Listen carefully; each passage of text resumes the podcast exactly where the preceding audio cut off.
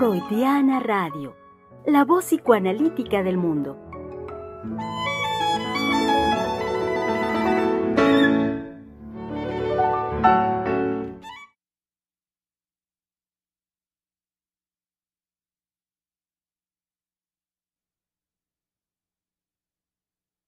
Listo, nos dice nuestra querida colega Mayra González, quien está en la cabina y que con una gran sonrisa nos pone el pulgar hacia arriba y nos dice, listo, listo para que eh, comencemos el día de hoy nuestras transmisiones. 18 eh, de julio del 2023 en este su espacio, saben bien, espacio de la conversación, Freudiana Radio, la voz psicoanalítica del mundo. Eh, desde donde los saludamos eh, a mediados, poquito, poquito más de mediados del séptimo mes de este año y con mucho gusto, eh, continuando con la línea de trabajo que inauguramos hace un par de semanas, en el sentido de, pues claramente hay que decir, de hacer un llamado a todos ustedes, querido público Radio Escucha. lanzamos una interrogación, estarán ustedes al, al pendiente, estarán ustedes al tanto de una interrogación que propusimos, que lanzó la doctora Heiser para todos ustedes. Mm, muy claramente se ha dicho eh, en el sentido de, pues, ¿qué están haciendo? ¿Y qué estamos haciendo como comunidad em, en, este, en este momento de, eh, claramente hay que decir, de, de reacomodo?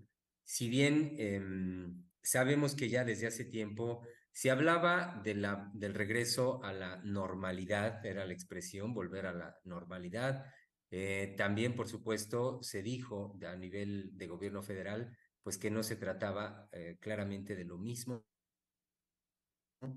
En este espacio fuimos mucho más enfáticos en cuanto a señalar justamente eso, señalar que se trataba más bien de una neocreación al respecto de mm, los de acoger de dar un lugar a los efectos en cada uno de nosotros después de la experiencia de pandemia. Y por supuesto, eh, cuando digo neocreación, también lo señalamos en el sentido de eh, nuestro lazo social en la relación con los demás, en lo que, pues, simple y sencillamente eh, compone nuestra vida cotidiana, que por considerarla así muchas veces hacemos una, una suerte de degradación de la cotidianidad, minimizamos eh, muy frecuentemente lo que la cotidianidad nos arroja, cuando al mismo tiempo, justamente de ella, de lo que eh, diariamente vivimos cada uno de nosotros, recogemos los psicoanalistas los efectos, por supuesto, hoy eh, cada vez más intensos y presentes en toda nuestra comunidad, los efectos, decía, de, esta, de este periodo, sin duda, post pandemia, que reitero, para nosotros es eh, un, llamado, es un periodo hacia una neocreación.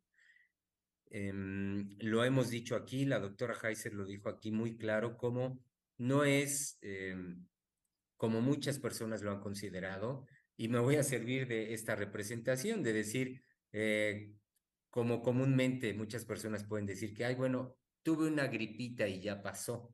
Entonces, eh, esta experiencia que para algunos a veces se dice que fue casi como de una gripa y ya pasó, em, para nosotros es muy claro que no se trata de ello y nos es claro por el efecto que recogemos en clínica del decir de nuestros pacientes, por lo que podemos analizar también em, en todos los ámbitos de nuestra vida los analistas. Revisamos, analizamos permanentemente. Y eso nos lleva el día de hoy a em, decía, en continuidad con las dos semanas anteriores, eh, nos lleva a lanzar la propuesta que nos, eh, nos brinda hoy la doctora Heiser bajo el siguiente título, simple, em, simple y llanamente, digamos, se ha dicho, de manera muy directa también. El título al que estoy haciendo referencia es el siguiente, la segunda pandemia.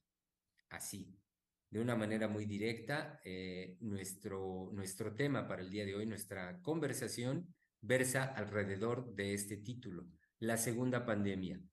Y esto tiene que ver con eh, el incremento, pues muy, muy sensible em, en algunos, en algunos lugares no es exagerado decir que el incremento es alarmante de eh, la depresión, de estados muy elevados de ansiedad y de angustia, y que eso se traduce en, en manifestaciones, reitero con la palabra, cotidianas para muchas personas, pero que en sentido estricto eh, el llamado, digamos, es a decir que no lo son, en simultaneidad con que somos capaces de decir, bueno, pues es mi vida cotidiana o es el diario vivir, eh, no lo son en el sentido de, hagámonos esta pregunta, ¿por qué somos capaces de acomodarnos a vivir y convivir cotidianamente con un malestar? Entonces, sea algo tan, tan específico como puede ser eh, lo que mencioné hace un momentito, eh, y que esto engloba lo que es el título que nos propone hoy la doctora. Como la segunda pandemia, hablar de los índices y de la presencia tan elevada de la depresión y de los estados elevados de ansiedad y de angustia. Y decía, traducido eso en vivencias como, por ejemplo, las dificultades para dormir, las dificultades para eh, mantener una concentración en los estudios, en el trabajo, em, las dificultades para terminar tareas. Parece cualquier cosa, pero muchas personas, por ejemplo, hoy en clínica, nos refieren esa situación, emprenden un proyecto, emprenden una tarea que, eh, que tienen que llevar pues a, término, sea en el ámbito eh, académico, por ejemplo, pero también mucho en el ámbito profesional, emprenden las personas hoy en día un proyecto o, reitero, la realización de una tarea y no la terminan como algo que les llama mucho la atención y lo dicen en clínica es no sé por qué no me puedo concentrar, no sé por qué no termino la actividad que tengo que hacer. Eh, hoy muchas personas sabemos que todavía tienen la posibilidad de trabajar a distancia, de estar, de hacer el home office. Y lo que refieren es que, curiosamente, distinto a como era en pandemia, es decir, en pandemia muchas personas se volvieron, digámoslo así, muy productivos desde casa, tenían sus horarios y entonces se levantaban, hacían labores, quehaceres y eh, también todo lo concerniente a su trabajo desde, desde casa, con su equipo este, digital, con su computadora, tableta, lo que sea. Pero hoy lo que, lo que, nos, lo que nos dicen en clínica es la dificultad para poder llevar a término, a término muchas actividades no, no, no pueden terminar. Y entonces dicen, ¿qué me está pasando? ¿Qué pasa? Lo refieren a un problema de concentración, lo refieren a una falta de interés. Otra palabra muy común, podemos decirlo como una manifestación, como algo manifiesto de las, em, de las formas en las personas hoy en día, en este periodo que la doctora ha nombrado hoy como la segunda pandemia, es lo que las personas refieren con la palabra de sobrepensar lo escuchamos mucho en clínica, las personas refieren eso y dicen, es que sobrepienso las cosas. Y eso lo ligan a cómo conductualmente no terminan quehaceres, no terminan sus proyectos, y entonces se va volviendo em, como una referencia, una representación. Comúnmente utilizamos esta imagen de la bola de nieve, y entonces las personas llegan a un estado de no poder dormir porque ya tienen a cuestas, por ejemplo, en muchas empresas, el fin de mes el reporte de, ventas, de productividad y demás, y están por los suelos. Y entonces toda esta cuestión que vemos y que la gente refiere conductualmente tiene un fondo psíquico sumamente delicado. Psíquico, como aquí hemos insistido, es decir, en la, en la médula, en el corazón mismo de nuestras emociones, en, el y lo inconsciente, que aquí, por supuesto, como analistas, insistimos en reconocer, en señalar, en transmitir toda la dinámica emocional inconsciente, sabemos que es lo que hoy, bajo estas formas de manifestación, habla. Habla y nos dice y nos convoca urgentemente a una puesta eh, en atención como no hemos hecho, a una sensibilidad como aún no hemos gestado bajo esta condición de la segunda pandemia. Bien, dicho esto como introducción y siendo hoy martes, palabra de hombre, es momento que dé la bienvenida, el saludo a mis queridos colegas. Déjenme les digo, querido público, recibimos un mensaje hace unos minutos de nuestro colega Einar Hernández, avisándonos que está en una reunión que iba a terminar hace ya 30, 40 minutos y nomás no termina de su trabajo. Entonces ya se reportó, en, en cualquier momento estará con nosotros. Eh, entonces ya lo presento, Einar Hernández simplemente llegará de golpe y porrazo a la conversación quienes ya están aquí, em, entre serios y sonrientes, mis queridos colegas a quienes saludo con mucho gusto y que son el doctor Misael Montes de Oca y Óscar Hernández en Pachuca, quienes ya están aquí listos para la conversación. Bienvenidos. Sí, ahorita que este Germán nos daba todo este panorama. Hola, Óscar. Hola, doctor Misael, muy buenos días. Y acá este, también que nos acompaña Mayra en los controles. Este, realmente fue, me llevó a un, eh, a retomar todo el trabajo que se ha hecho en Freudiana Radio, este, dirigido por la doctora Silvia, ¿no? Siempre, siempre, siempre este, movidos, movilizados por la doctora Silvia. Pero ¿a qué me refiero? A no quedarnos como psicoanalistas calmos y tranquilos frente a la urgencia primero que se dio en la pandemia al inicio, por supuesto, y ahora, después de la pandemia, como es urgente, es decir, urgente es poco. No nos podemos quedar este, quietos frente a la urgencia de hacer, hacernos cargo como analistas, de atender, de recibir, pero sobre, también ahorita de animar de moverlos a quienes nos escuchan a que puedan este, hablar con un psicoanalista. Que finalmente esta pandemia nos alcanzó a todos de alguna u otra manera y que no puede quedarse el trabajo en Freudiana Radio en que solamente nos escuche, sino que aquellos que están, como lo decía ahorita este Germán, me pareció este, muy puntual cuando dijo convivir con un malestar, ¿no? Nos, este, como eso tiene que ver mucho con el malestar eh, trabajado por Freud, pero cómo, nos, cómo convivimos con eso cotidianamente. Y no, este, pareciera que no es suficiente para movernos, pero más bien pueden acontecer otra serie de cosas que, no, que están impidiendo, por ejemplo, que los, nuestros radioescuchas tomen el teléfono y llamen para hablar con un analista o hacer una cita con un analista y comiencen a hablar de ese malestar con el que conviven. Conviven cotidianamente. Ya este Germán nos decía en distintos puntos de la vida cotidiana cómo puede aparecer, digamos, este, en aspectos muy, muy este, sencillos aparentemente, pero que tienen una enorme carga de malestar a ser dicho, a ser descubierto incluso por parte de, este, pues, de cada uno de ustedes que nos escucha. Entonces, hay una urgencia porque hemos dicho como desde el siglo pasado, pues arrastramos la, la gran epidemia de la depresión y ahora son estados elevadísimos, pero elevadísimos de angustia después de la, este, de la pandemia.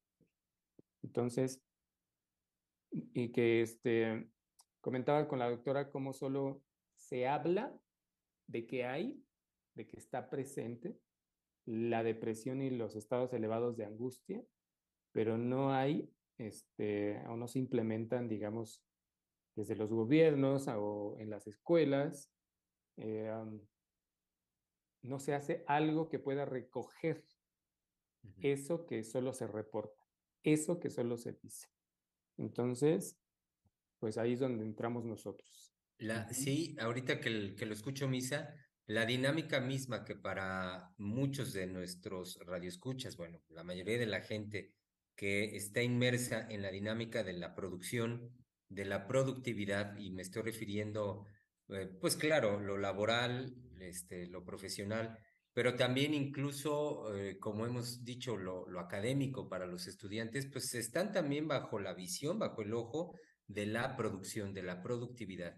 Entonces, lo que quiero decir es que bajo esa óptica, en el momento en el que eso se ve ligeramente afectado, la demanda misma de la producción es a que no se retrase la producción. Y para no retrasar la producción, pues sabemos que los recursos más inmediatos, más prácticos es tómate algo. Hay que tomar algo y hoy también por esa visión así productiva, eh, rápida de la vida este, em, postmoderna, como ya se, se llama, em, son eh, medicamentos y son propuestas más eficientes en ese sentido. Entonces la gente todavía más recurre ya ni al médico, sino al de boca en boca, decir, mira, tómate esta pastillita, mírate, tómate esto, eh, y, y, para de esa manera seguir y seguir y seguir. Y en ese sentido es que señalamos cómo la gente termina haciendo parte de su vida cotidiana la ingesta del medicamento y simultáneamente lo que decimos el malestar. Es decir, es una convivencia entre los dos, entre el medicamento, malestar, malestar, medicamento, productividad y seguir y seguir y seguir. La gente en esa dinámica hoy no se detiene simplemente a hacerse una pregunta de ¿qué me está pasando? ¿Qué es, qué es lo que tengo? ¿Qué es lo que ocurre? Entonces, digamos, digamos y digámoslo este, fuertemente, lo psíquico no se resuelve, es decir, el malestar y lo psíquico, el malestar psíquico no se resuelve con el medicamento. Se, se, puede eh, como oprimir, suspender, pero no, es decir, y sobre todo lo que estoy diciendo de que se reprime, se suspende a nivel orgánico, pero no queda resuelto el malestar psíquico. Lo psíquico es otra cosa completamente distinta. Y eso es, y también hay que enfatizarlo, la clínica psicoanalítica se distingue y es una diferencia radical con ese abordaje que nos está diciendo este Germán, que está al servicio de la producción. Es decir, el medicamento te va a resolver y te va a mejorar para que tu vida siga y no se detenga, para que continúes siendo productivo. Pero lo psíquico no obedece a esas este, reglas. Lo psíquico es otra cosa. ¿Cuál es esa otra cosa? Pues no es única y exclusivamente lo orgánico. Ahí es donde, y se ha enfatizado en los programas, ¿no? A lo largo de estas transmisiones, como la, pues la psiquiatría se quedó este, aunque ahorita hay otros paradigmas, pero se quedó finalmente, bueno, desechó lo psíquico. Lo desechó y al desechar lo psíquico, pues se quedó pues, en el siglo XIX. Sí. Y que sí, hay nuevas propuestas en relación a cómo, cómo se concibe, eh, digamos, los problemas emocionales o como se llama la salud mental, ¿no? finalmente queda instaurado y este, apuntalado en el medicamento, en lo orgánico. Pero la creación freudiana, eh, y lo decía usted, Germán, antes de entrar al aire, ahorita conversando este, antes de entrar, eh, estábamos los tres, es como este, la creación freudiana no quedó, este, ay, ¿cómo lo dijo usted? Lo dijo mejor que yo ahorita. A ver, ¿cómo era la idea? Este, en, la, en, la, en lo que nos la línea que nos daba hoy de trabajo la doctora era este, uy, se me, escaste, me está escapando. No está cancelado ni lo, lo orgánico. Ah, el psicoanálisis no divide. Exacto. Es esa, este, esa línea, doctor Misael, dice, el psicoanálisis no divide. Sí, sí, sí, sí. Sí, exacto, este, Oscar, que, el, psicoanálisis no divide. Solo que yo quería este, trasladar, ¿no? es decir, nuevamente retomar lo que decía Germán, que al no haber división, pues bueno, el medicamento no es, no es que estemos en contra de los medicamentos, ya lo hemos dicho muchas veces, sino que se entienda bien cómo lo psíquico no se queda en lo orgánico, sino va a ser en lo orgánico, donde lo psíquico y, este sufrimiento del que estamos hablando se va a manifestar, a manifestar pero no queda cancelado uno y lo otro. que esta palabra me, me gusta muchísimo para clarificarlo, cómo está lo imbrincado uno y otro, lo psíquico y lo, este, y lo orgánico, pero que Freud eh, no canceló ni uno ni el otro.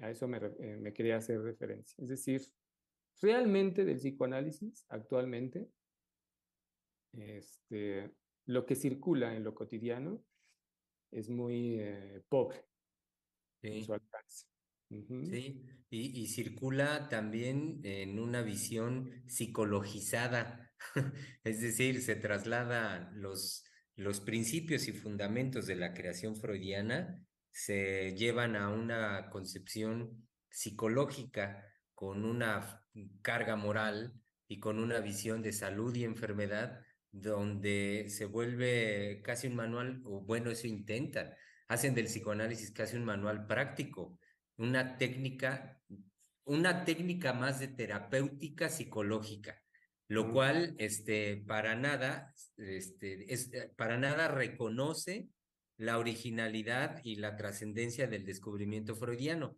Y esto lo digo también en el sentido de lo que Oscar nos recordaba, no, nos, nos recordaba Oscar de lo que la doctora a su vez hace rato este, le transmitía Misa, de que cómo el psicoanálisis es el único que no divide. Y eso tiene que ver con una visión, eh, pues, de suma originalidad, una, visión, una concepción única de Freud, donde no hace ese esa separación del, de lo psíquico y lo orgánico como hoy lo vivimos en cuanto vamos con un médico o cualquier especialista del campo de la salud, médico, eh, médico psiquiatra, psicólogo, psicoterapeuta, en fin, todo mundo, todo mundo en ese campo, en el campo del cuidado de la salud, se guían con una concepción, digámoslo así, separatista, bueno, de división, dividen. Y entonces, si va uno a ver al médico para determinada cosa, pues que me atienda esa determinada cosa. Para otra situación voy con otro especialista o para mis emociones voy con el psicólogo. Cosa que es lo que usted nos transmitía, Misa, el psicoanálisis es el único que no divide. Es decir, el psicoanálisis de, de donde no se mueven sus fundamentos y a lo que no divide es al sujeto. No, no hace una separación de, ah, bueno, tu cuerpo trátalo allá y de tal forma y tus emociones tráelas aquí. Pues no, es imposible. Sí, y decía cómo, este, aparte el, el medicamento, oprime em, en esto que, en, la línea que nos daba este, la doctora, pero a mí me llevó a pensar cómo eh, cuando desde lo orgánico se, bueno, se actúa, se propone la solución de un malestar con el que se convive, me, me fascinó, este, me quedó me vino muy bien la idea este, que nos dijo Germán de cómo convivimos con el malestar y cómo la cotidianidad este, pues, es así, es decir, nos dejamos llevar por lo cotidiano y seguimos conviviendo con el malestar. Y entra muy bien el medicamento porque, bueno, para yo seguir eh, viviendo pues, mi cotidiano, el medicamento es rapidísimo en su efecto y me permite, caminar literalmente de aquí a, no sé, a las tortillas, si ustedes quieren, y de regreso, por mi mandado y de regreso a la escuela y de regreso a trabajar y de regreso. pero el, el malestar sigue presente.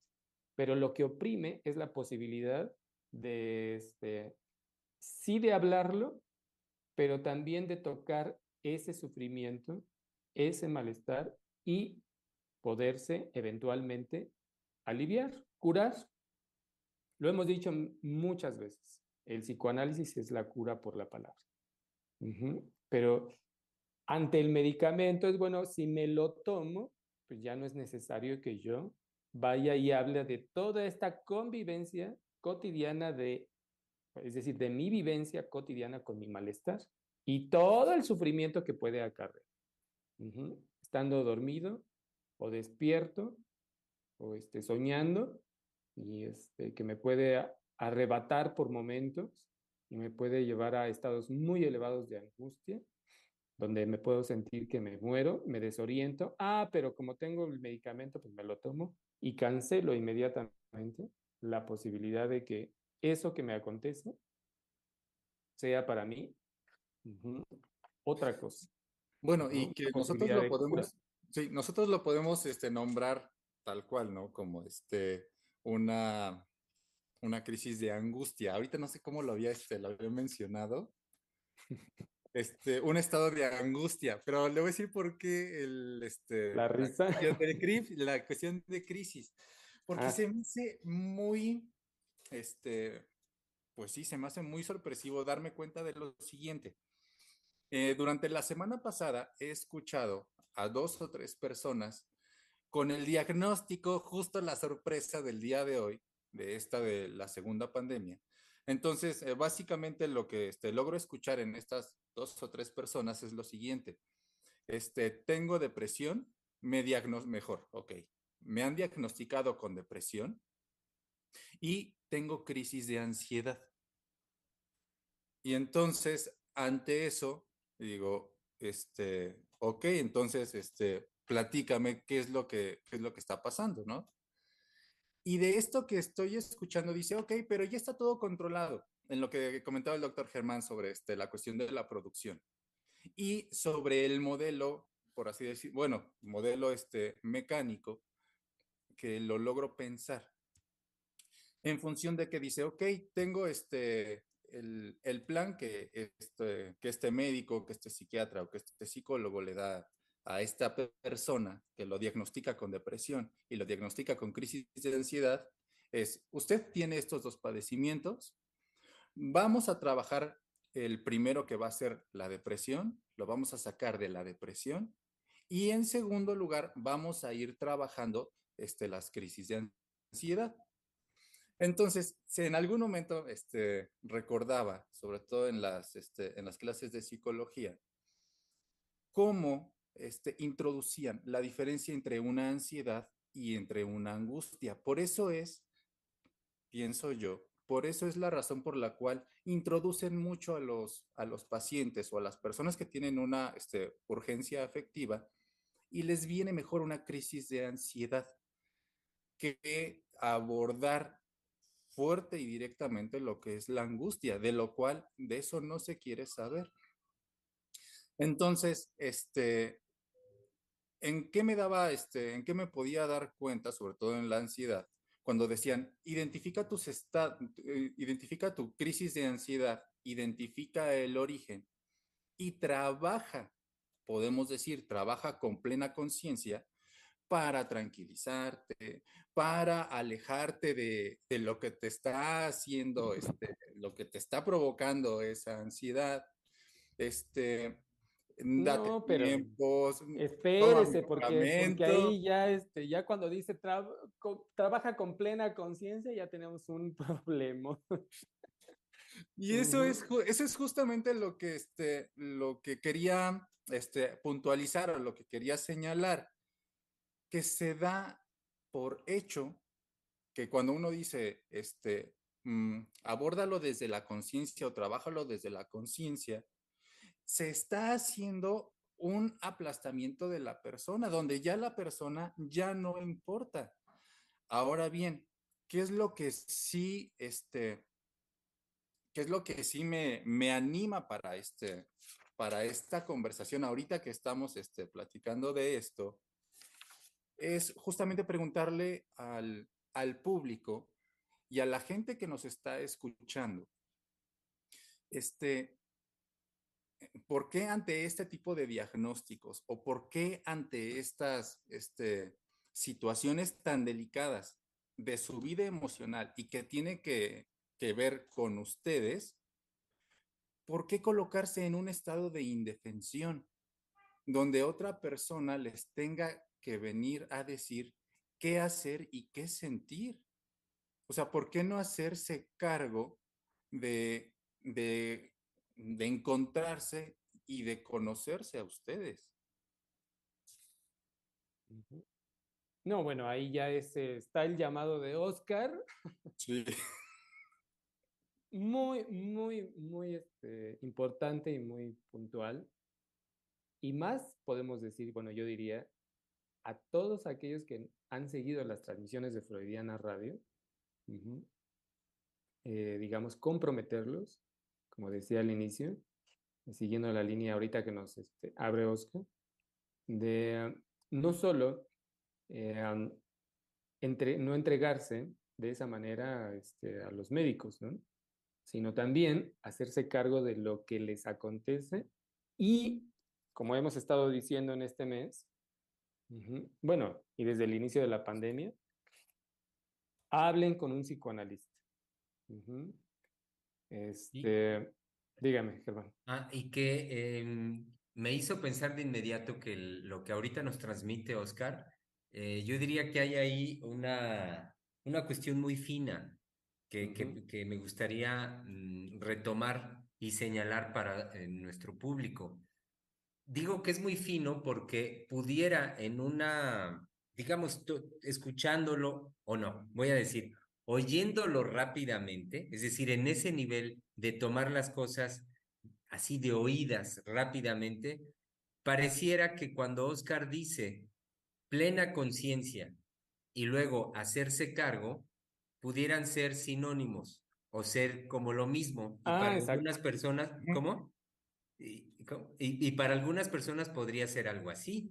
Rápidamente, eh, de oídas, por eso digo de oídas, pues lo puedo, me puedo ir con lo mismo, decir, ah, claro, en plena conciencia, hacerme cargo.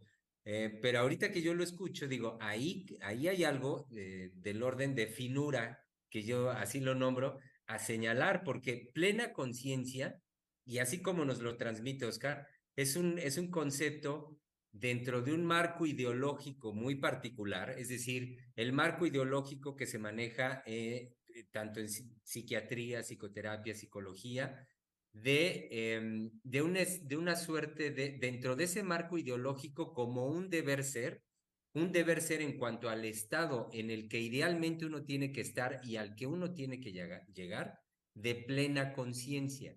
Para estando ahí y desde ahí, entonces, eh, no tener que vérselas más con sus, con sus manifestaciones problemáticas de conducta de sus emociones. Eh, ok, pero yo insisto en señalar que eso, o sea, que esa expresión como Oscar nos la comparte, está dentro de ese marco, el llamado a la plena conciencia.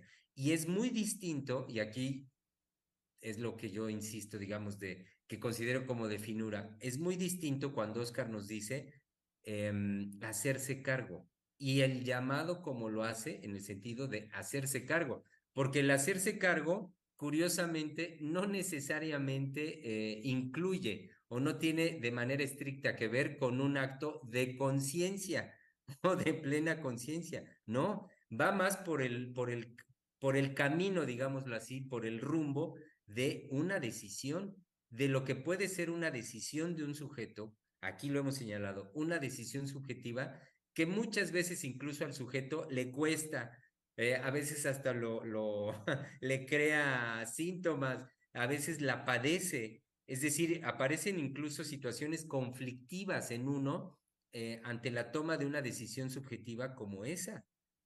Pero justamente la, la diferencia radica en que en una decisión de esa índole se juegan aspectos, aspectos emocionales, aspectos psíquicos que no necesariamente, que no van por el rumbo de la expresión ideológica de la plena conciencia, sino más bien, reitero, por el rumbo de la decisión y que en la decisión sabemos de, desde el psicoanálisis que se juegan muchos aspectos inconscientes de la vida psíquica de cada sujeto.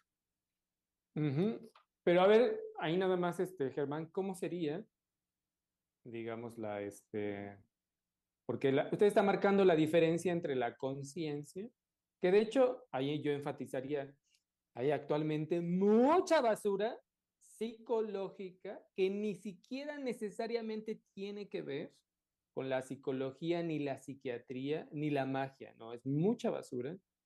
De, es decir, se dicen muchas cosas y no se resuelve absolutamente nada.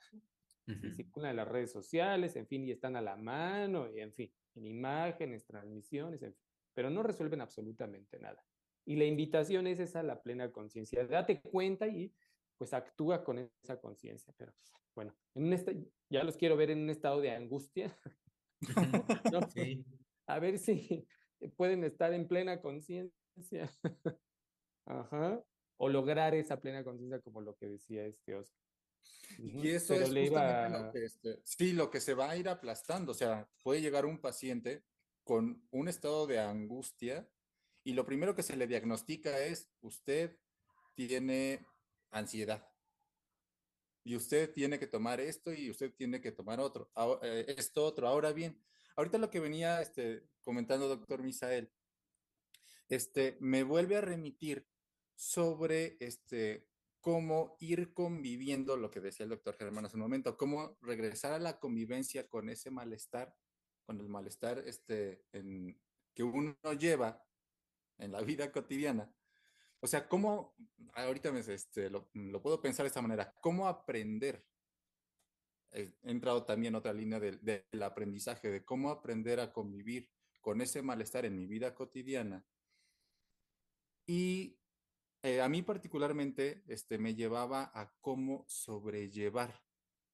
O sea, cómo se va a ir sobrellevando, cómo se va a ir sobre, bueno, en otra palabra, en, una, en un sentido diferente, pero también cómo se va a ir sobrepensando, lo que decía el doctor Germán, este, que le aparecía en su clínica, este, el malestar. Y entonces, cómo eh, la dirección no va a ser para ponerle un alto a aquel malestar que nos está aconteciendo sino que únicamente lo que vamos a hacer es volverle a dar vueltas y darle vueltas y darle vueltas y darle vueltas. Y si ahora es con el fármaco, este, ahora es, bueno, ahora con quién me voy a disgustar, ahora qué problema voy a tener, que inclusive si es más allá de que es consciente o no es consciente, si es un llamado fuerte a este a decir en qué, o sea, vuelvo a lo mismo, en qué postura estamos, cuál va a ser el límite que nos vamos a poner a nosotros mismos.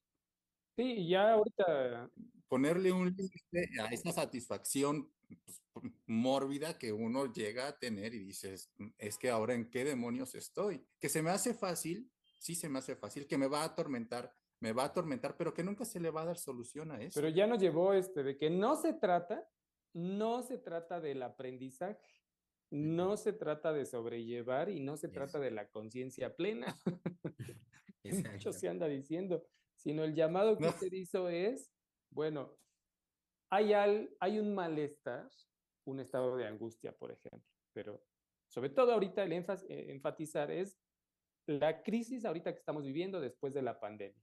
Estados elevados de angustia y otros, este, digamos, problemáticas este, no poder dormir, no poder concentrarse, no poder terminar sus tareas, no poder este, estar tranquilos en un lugar, este, pero no me refiero a la tranquilidad del, pues vaya, de la conciencia plena, sino finalmente estar en un estado eh, normal, vamos a decir, sino que los estados ahorita son elevadísimos de angustia, de, este, bueno, la depresión como la hemos nombrado, en fin, y todo es ya convivir con ese estado como si fuera normal, sin la, este, digamos, sin la posibilidad de resolverlo. Bueno, no de resolverlo, sino de hablarlo con otro. Em, y también aquí nada más voy a abrir un paréntesis rápido. Este, en, un, eh, en un documento en la, de la OMS, me parece, y de la de la, este, la Organización de los este, Estados Americanos. este, se habla de, este, a finales del 2012, de cómo hay una urgencia de atender estos estados, pero que los tratamientos son inadecuados, son caros y que son inaccesibles para la gran mayoría de la población, sobre todo los jóvenes. Pero Decía, bueno, este, lo que se viene y lo, que ya está presente, incrementándose. Ya saben que los documentos así es, de las organizaciones este, gubernamentales internacionales tienen estadísticas, ¿no? Pero pues, nos dan un indicio de cómo viene el aumento, pero en serio, este, de millones de personas padeciendo depresión y ansiedad, bueno, angustia, pero ahí lo nombran ansiedad, y otros trastornos este, llamados ahí de la salud mental, pero lo que nos indica es el sufrimiento después de la pandemia se va incrementando y estos son, eran este, señalamientos del año pasado.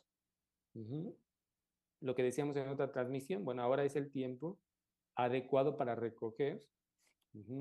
El que hay un sufrimiento presente en la población general y que hay que este, decirlo, pues nuestra estadística es un poco extraña y distinta, porque sabemos que cuando llega un caso a la clínica, pues bueno, el cálculo es enorme, enorme en cuanto a casos que no llegan a la clínica, este, por X razones.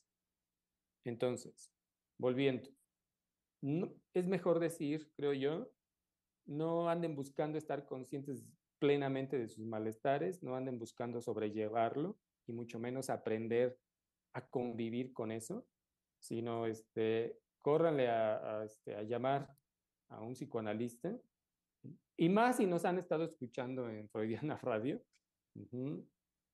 este, para que no dejen caer todo lo que los ha es, ¿cómo podemos decir? Pues enriquecido, los ha favorecido, los ha, este, bueno, finalmente, este, todo lo que ha sido Freudiana Radio para cada uno de los este, radioescuchas, de que no dejen pasar. Es, y que forma parte de la vivencia y del encuentro con el psicoanálisis.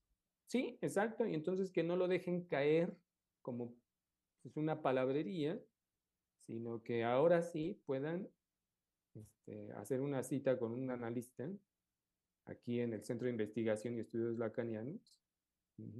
Y pues, digamos, den ese paso, hacerse cargo, como decía Oscar, pero mm, eh, también de que el sufrimiento tiene una posibilidad de, de palabra, es decir, de hablar con un otro, con un analista, y, y pues dar el paso a, este, a resolverlo, ¿no? Pero inicia, bueno, pues hablando con, con un analista. Y ahorita, doctor Misael, justo que decía lo de sufrimiento, así es como concluye el doctor Germán este, la, la idea. Ah, pues ya, ya me recordó que le iba a preguntar algo. No divide. Dice el psicoanálisis, perdón si me permite leerlo, dice el psicoanálisis no divide lo orgánico y lo psíquico. Sabemos desde Freud que en el cuerpo se manifiesta lo psíquico y es en el lenguaje la manifestación sufriente. Sí, eso es lo que este, conversaba con la doctora Silvia. Pero algo ahí, este, ya no recordé que intervino Germán antes de entrar al aire. Pero le iba a volver a preguntar a Germán, ya que me recordó después de, este, este, de esta, de este abrir, ¿no? La conversación iba a preguntar a Germán en relación a hacerse cargo. ¿Cómo es, cómo es hacerse cargo, sobre todo este, en el encuentro con un analista, ¿no? Digamos para marcar la diferencia, ¿no? Que usted estaba señalando. Sí, y me parece, ahorita que me pregunta Misa cómo es, es conflictivo. Fue lo primero que pensé. Es, es una situación conflictiva. Eh, Vaya, y es parte de lo, de lo paradojal de la, de la mm, vivencia analítica, porque sí tiene muchas paradojas.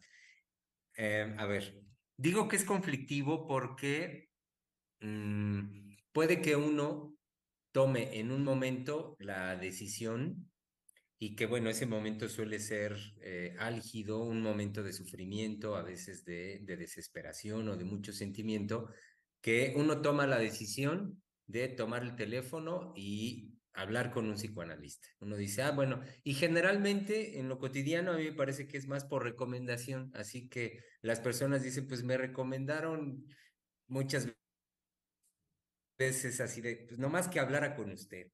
Yo me siento mal, ta, ta, ta, y entonces mi familiar o mi amigo, lo que sea, me dijo, me lo recomendó a usted y entonces pues, le estoy hablando.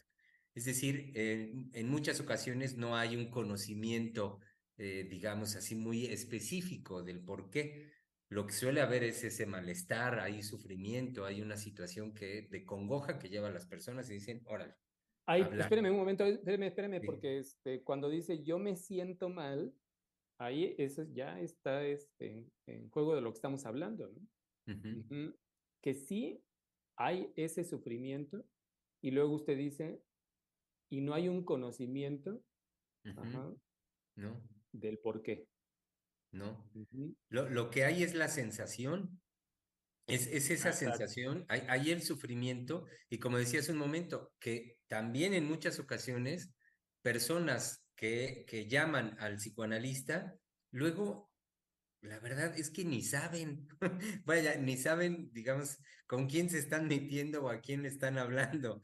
Lo digo en el sentido de que es más por la, por la referencia que afectivamente aquel que les, que les hizo la recomendación, muchas veces dicen, es que a mí me funcionó, con él sí me funcionó, con la doctora me funcionó, este, sí resuelve, me sentí muy bien.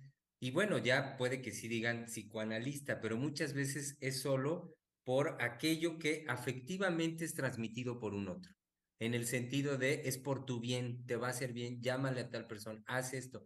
Y muchas veces desde ahí las personas dicen, pues le llamé y por favor, cuando tiene horario, deme una cita. Hasta ahí. Y está, Pero, sí. Pero este, ahí, otra vez nada más, eh, cuando usted dice que hay una sensación, sí, es finalmente lo que también hemos tratado de ahorita enfatizar como, eh, y de puntualizar, cómo esa sensación tiene que ver con el sufrimiento, algo que está fuera sí, siendo cotidiano está fuera de lo cotidiano porque no, como usted decía, bueno, no sabe de dónde viene, no sabe el por qué. Aquí lo estamos colocando evidentemente en la en, eh, nombrada la segunda pandemia. sí. ¿Por qué? Porque un, un confinamiento mundial y la situación que hemos estado enfatizando, bueno, y se estuvo en la amenaza de muerte continua, en la posibilidad de morir en pocos días, mundial para todo ser humano. Ajá. Pero también, pero el efecto puede ser, es decir, el indicio puede ser así de sencillo, indicio, una sí, sensación. exacto. Y hablábamos este, en las emisiones pasadas del arrebato. El Oscar lo arrebato, claro. puntualizó, Sí. este, el, el programa pasado, ¿no? Ujú, Dijo Oscar, este, me parece que la, la frase fue déjense arrebatar. Ujú. Pero no necesariamente es en una intensidad así este, escandalosa el arrebato. ¡ah! No, Sí, en esa pasión álgida. esa, que- sen- exacto, ¿no? esa sensación que, es decir, que aparece continuamente y se puede escapar, ¿no? Pero se, se siente mal. ujú, como ujú. lo leen. Bueno, siguiendo ahorita lo que estaba diciendo este Germán, ¿no? Sí, sí, y en, en- sigo, vaya, sigo en, en esa, en el recorrido, en la, en la situación que voy construyendo, es, es muy cierto lo que usted dice, el indicio, el indicio, la sensación es lo que mm, en la persona es muy claro, y eso, como lo voy construyendo, lo lleva a la llamada, lo lleva a hacer un primer encuentro, hace la cita, digamos que protocolariamente, uno, el analista se sirve un poco de, como la doctora Jaise nos lo dice, de, de ese teatro, del teatro protocolario, un poco que se ha construido por el psicoanálisis y el analista mismo para llevar a cabo el encuentro con el otro. Y entonces, digamos, siguiendo en esto que construyo, ¿qué sabemos también em, que, eh, que trae como disposición la persona? Generalmente es quíteme esto, es ayúdeme y quíteme esto. Es, ah, ¿de qué manera, por favor, este, eh, la, la demanda es que, usted me pueda ayudar, que me ayude y hacia donde va enfocada la ayuda, como la, como la plantea la persona, suele ser a quitarme esto, que ya se me quite, no quiero estar así, me quiero sentir bien, quiero estar mejor y ya, que esto quede fuera. Y entonces digo esto porque lo que estoy trabajando es lo que me pregunta al respecto de la expresión de Oscar que yo retomé del hacerse cargo. De manera que en este recorrido, como lo planteo, no está así en el horizonte, no se ve un hacerse cargo. No, Mm, no, no, eso, eso que dijo Oscar, este, es casi, casi del demonio, eso del hacerse cargo, por- porque en lo que voy construyendo es cotidianamente, decía hace un momentito, la disposición de las personas a demandar ayuda y que esa ayuda esté centrada en quitarme lo que me, quitarme el malestar con el que ya no puedo más. Es, puede ser la, esa depresión o puede ser la ansiedad o la angustia. De manera que eh, es hasta el encuentro con un analista y es por lo que el analista es capaz de escuchar, eh, digamos, aquí lo hemos señalado, eso que, que las personas, eso que eh, em, los pacientes con un analista escuchan de su decir, no diciéndolo, es decir, ahí el psicoanalista es el único que puede devolverle al sujeto lo que, eh, lo que dice y lo que de su propio decir el mismo sujeto no, no se da cuenta, digamos, ¿no? Y por supuesto desconoce de sí mismo. Y es hasta que ese encuentro lo hace posible y las personas pueden tener una, un contacto, una visión de eso, de ellos mismos, como nunca antes había ocurrido, que me parece que ahí nace, lo voy a poner así, como un nacimiento, como algo que empieza desde ahí a surgir, algo que apunta a, yo así lo pienso ahorita, a lo que nos dice Oscar con su expresión del hacerse cargo. Es decir, cuando la persona por primera vez, por primera vez, por su propio decir, puede estar frente a algo de sí mismo hasta ese momento desconocido, es que puede dar lugar, al menos como pregunta, a preguntarse em, qué le ocurre, qué pasa dentro de sí, que, bueno, si voy un poco más a fondo, pues es hasta la pregunta de quién es verdaderamente y qué es lo que realmente siente. Entonces, cuando, cuando empiezan a surgir, y esto por el encuentro con un psicoanalista, ese nivel de, de, de análisis, de reflexión en las personas, desde ahí, desde esos puntos de fundamento, es que yo pienso que empezará como posibilidad a gestarse en el sujeto mismo una inquietud, no voy a decir deseo, ya lo dije, pero no, no deseo, al menos en ese momento yo diría una inquietud por querer saber más, por querer saber más de lo que le pasa. Exacto. Vaya que la clínica analítica es distinta, radicalmente distinta, ¿no? Sí. Sobre todo este, de experiencia. Sí, perdón, Misa, porque ahorita en lo, en lo que señala ahorita rápidamente la, la, la distinción, la clínica psicoanalítica es distinta. Y la, sí, lo que la hace radicalmente distinta es que de, de esto que yo ahorita fui poco a poco construyendo, hay, bueno, la radical diferencia, ya para que utilizo más representaciones, simplemente la radical diferencia de el encuentro con los otros espacios que conocemos, terapéuticos, psicoterapéuticos, donde efectivamente la persona llegando con su demanda de ayuda, híjole, pues eso es respondido.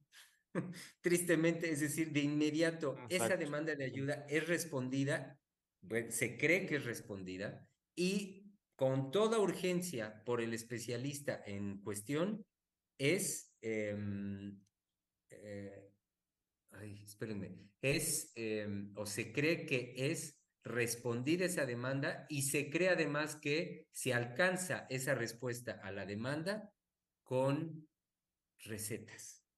Con, ahí eh, está la, ahí está la opresión y el cómo reprime pero no cura. Esto me lo este, eh, decía este, la doctora antes de entrar al, eh, al aire para el trabajo de hoy oprime y reprime, pero no cura. A ver, ¿cómo es eso? Lo que usted, acaba, Lo que usted acaba de decir, en cómo viene la respuesta del médico psiquiatra o del psicólogo.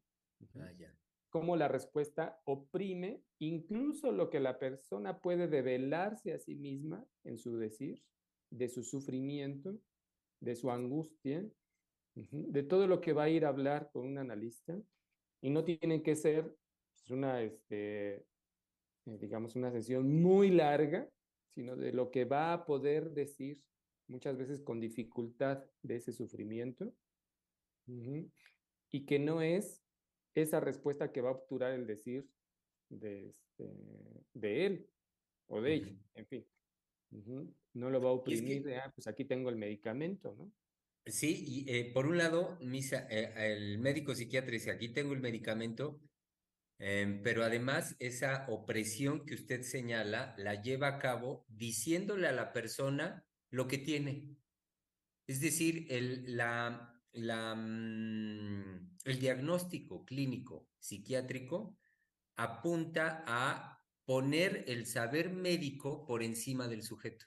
Y entonces, en ese sentido, el saber médico que ya tiene establecido desde el manual diagnóstico, los, todo el universo de trastornos emocionales por los que puede pasar una persona, em, eso simplemente se le va, con eso se va a oprimir a la persona y de una manera tan violenta como decirle, ah, sí, lo que usted tiene es, y ya lo que digan, y entonces ahí donde quedó el sujeto. Sí, y es muy, este, por eso es muy importante, por ejemplo, ahorita, Germán, es el momento de que usted pueda decirnos cuál es el teléfono del centro, pero sobre todo en el compromiso que la, este, en el, digamos, en el llamado que hemos estado haciendo en, en, este mes. Y este, que nuevamente ahorita lo relanzaba también este Oscar. De ahí todo este, este esta conversación, este recorrido también eh, eh, que nos trajo este Germán de este encuentro con un analista. Pero también comprometer a nuestros radioescuchas en que no sea la palabrería de los analistas hablando sobre ciertos temas, eh, sino que, pues bueno, ¿qué les ha estado pasando? ¿Cómo han estado teniendo ese cuidado de ustedes mismos después de la pandemia? Si, lo, si ha habido o no, no, no, lo hay, el cuidado de sus de su vida este, afectiva, de sus emociones, como decíamos la semana pasada con las preguntas que se abrieron, abrieron la conversación de este mes, ¿no? Si cuidan de sus emociones o no, pero hacer ese llamado este, de que, bueno, se dejen, em, que no dejen pasar, que no se, este, se, se habitúen, ¿no? En la convivencia, como lo decía usted, Germán, también, eh, cotidiana con su malestar. Y que sean sobre todo trascendentes. Ah, eso es lo, lo padrísimo, o más bien es lo bello del psicoanálisis, ser trascendente en tu vida cotidiana. Ser trascendente en, pues, en la palabra. Y ese es el lugar exclusivo y privilegiado y hermoso que tiene el psicoanálisis, que es hablando con un analista cuando la propia palabra de uno lo trasciende. Y ya después de ahí puede venir la sorpresa, puede venir sin fin y un cosas nuevas para uno, pero que vivan una vida trascendente. Sí, eso, qué, qué bello, eh, qué bello dicho por usted, Oscar, en cuanto a hacer una vida cotidiana que sea trascendente. Híjole, este, muy bien. Em, y retomo también el, o más bien hago caso al llamado que me hace mi colega Misael en cuanto a que eh, para todos nuestros radioescuchas tengan muy presente nuestros medios de contacto, que sepan que está la página del Centro de Investigación y Estudios Lacanianos, eh, la cual es www.cielmex.com .com.mx. Cualquier información al respecto de las actividades que, llevamos a cabo en el centro de investigación lo pueden consultar en la página. Y por supuesto está la posibilidad por vía telefónica para, em, igualmente, para que si, si tienen ustedes alguna curiosidad en saber por nuestras actividades, está por supuesto la clínica psicoanalítica, la atención, claro, está el el seminario de formación de psicoanalistas que desde hace más de 30 años sostiene eh, la doctora Heiser cotidianamente, sábado a sábado, eh, reitero, más de 30 años ya de, transmisión por parte de la doctora Heiser.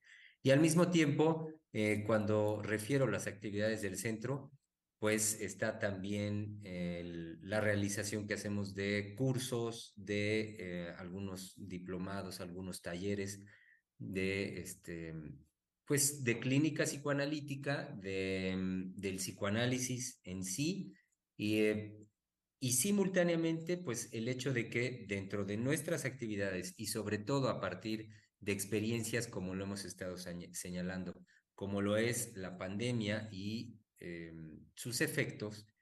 Tenemos también actividades concernientes a eh, la atención eh, de grupos, por ejemplo, atención empresarial. Está el proyecto de Cuidem, Cultura del Cuidado Emocional, a través del cual el Centro de Investigación, eh, con esta creación de la doctora Heiser, abre la posibilidad de que eh, este concepto, em, pero sobre todo, vaya, concepto, sobre todo como vivencia, como posibilidad de que en nosotros sea posible gestar y vivir cotidianamente una cultura del cuidado emocional, entonces abrimos la posibilidad a llegar eh, por medio de este proyecto a cualquier ámbito donde no sea posible, donde nos, no sea, donde nos convoquen, digamos.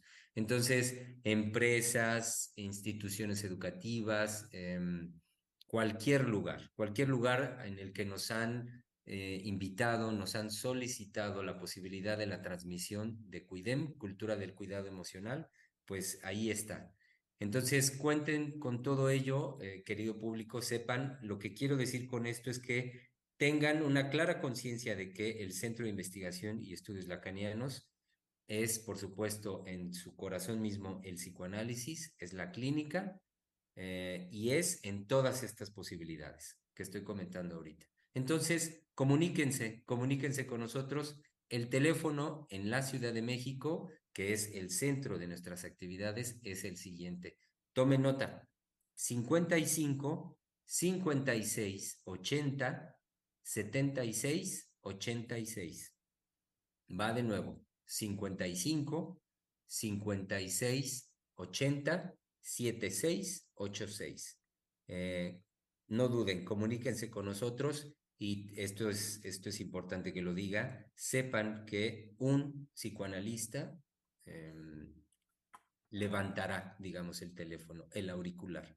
De inmediato podrán ustedes ser escuchados por un psicoanalista y a partir de ahí, pues bueno, eh, dar un lugar a lo que eh, ustedes nos quieran decir.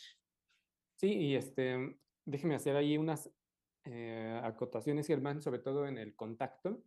Por ejemplo, en la página de Ciel, y es muy importante por si, pues bueno, el primer contacto por prisa, por temor, en fin, no es el teléfono, que eso sería muy importante.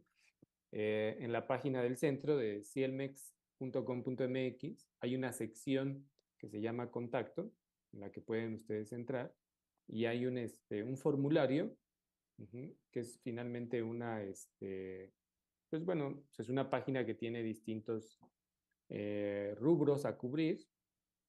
Pueden poner su nombre, su correo, e incluso, bueno, y ahí poner el, contacto, es decir, lo que, este, eh, que nos podemos poner en contacto, o dejar su mensaje, vaya, es lo que quería decir, dejar su mensaje de que están este, solicitando información sobre la atención psicoanalítica, este, bueno, tener un contacto con un psicoanalista, de hablar con un psicoanalista, pueden ahí dejar su, este, su número de teléfono y todas sus dudas, ¿ok?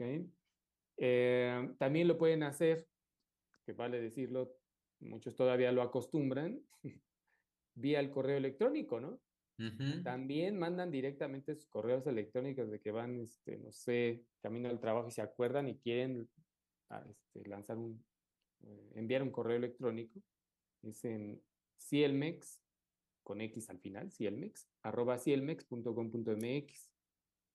Ya si andan en otros lados de la web, también en este, está la posibilidad de, incluso por, por Twitter, donde estamos igual con el arroba cielmex. Ahí pueden dejar su, este, su mensaje, su mensaje directo, como se dice en, el lenguaje de la web, sobre todo en Twitter. Y no nos quedamos ahí todavía, todavía en Facebook. también pueden dejar su mensaje, que ha sido una de las vías donde también han eh, digamos, establecido comunicación, los radioescuchas o las personas interesadas en la formación y también eh, personas interesadas en hablar con un analista. También pueden dejar ahí su mensaje. El, sistema, como saben últimamente quienes usan Facebook, pues tiene ahí algunas eh, respuestas o palabras automáticas que le aparecen a la persona que quiere comunicarse. Mi recomendación es que usen su palabra. Es decir, tómense el tiempo de escribir, de ustedes escribir, escribirnos, que sea su palabra que los represente y no lo automático que ha creado este Facebook para contactar al otro porque eso es horrible, ¿no? Que aparezcan ahí una serie de comandos ya establecidos, una serie de frases establecidas y que eso los represente. Mejor tómense el tiempo, un minuto basta para que ustedes puedan escribir brevemente el que, pues bueno, están en una búsqueda de, este, de atenderse o de ser escuchados por un psicoanalista del centro. Y como lo dijo este Germán y lo enfatizó, la respuesta será inmediata y será por parte de un psicoanalista. Y qué bien, Misa, esto que dice, eh, tómense el tiempo. Exacto.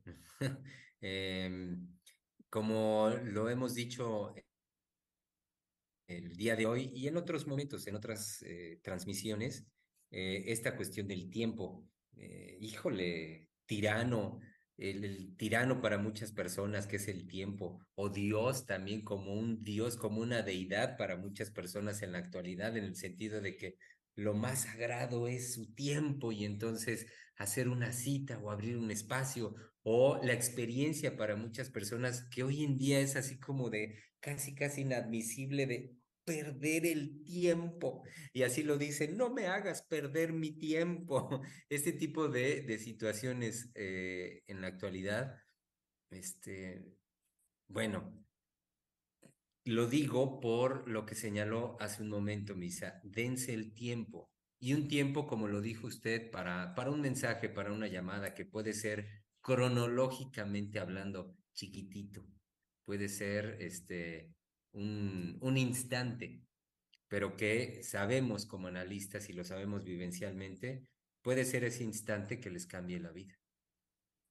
Sí, y sobre todo este, lo que de, ahorita me hizo pensar, lo que también se, se modificó, impulsó más bien, lo que impulsó la pandemia fueron las telecomunicaciones, pero sobre todo la vía web, ¿no? Eh, el trabajo a distancia, como Germán lo enfatizaba al inicio de la transmisión de hoy, del programa de hoy. Y eso sí facilitó que los trabajos se continuaran a distancia en el confinamiento. Pero se le ha dado este, ahora, ahora perdón, un énfasis mayor en el cómo me comunico con el otro. Y eso también tiene que ver con los estados de angustia. ¿De qué manera? Pues bueno, pues, me aíslo de comunicarme con el otro, sigo aislado.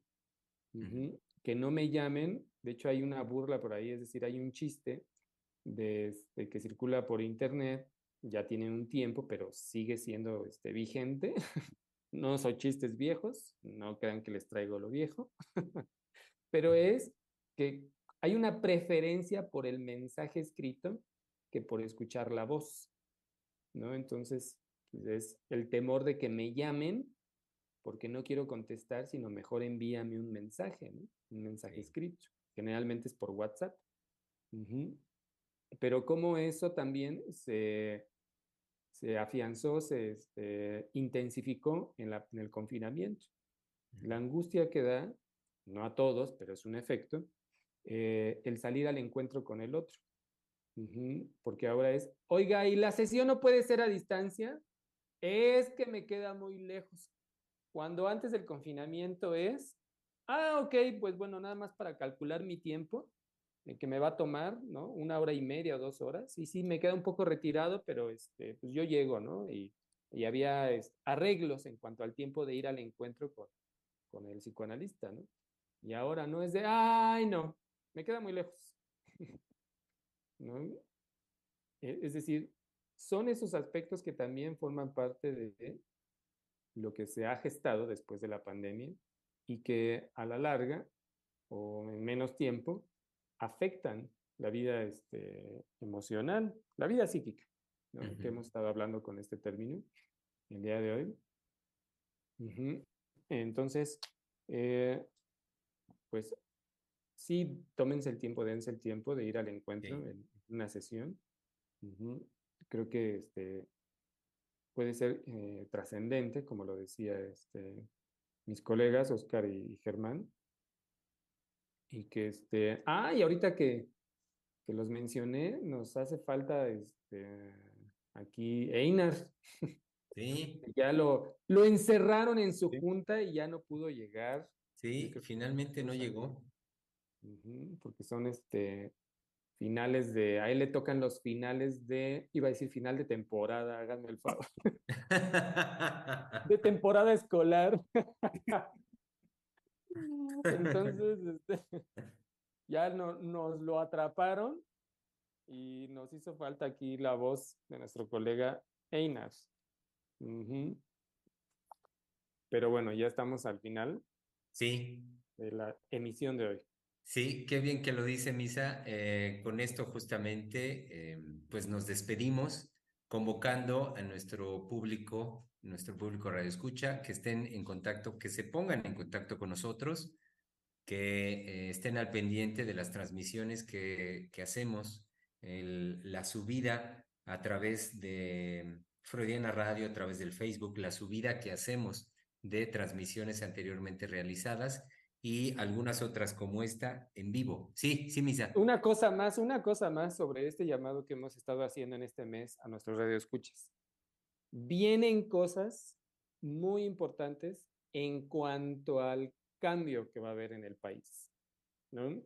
Entonces, esos cambios que vienen para el país, me refiero a, este, a la continuidad o no que se va a jugar en la política, ¿no? Este, las elecciones, requieren de ciudadanos que estén, pues, no sufrientes en mayor medida, sino realmente que puedan sostener lo que viene, porque también son cambios que nos van a alcanzar a todos. Tal vez este, más adelante hablaremos en otra emisión de esto, pero también es muy importante que en ese sentido, este, pues no dejen de ir al encuentro con un analista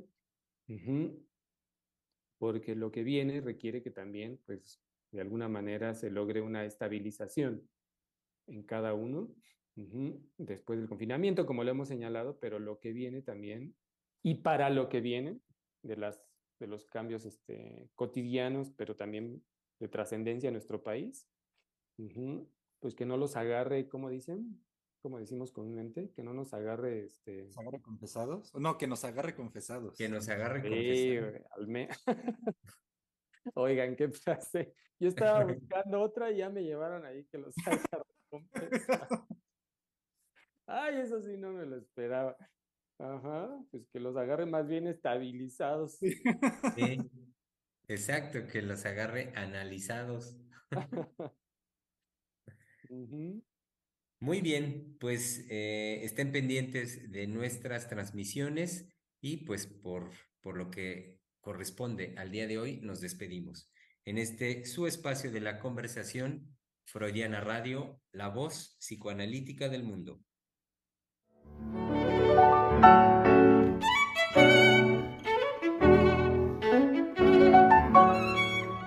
Freudiana Radio, la voz psicoanalítica del mundo.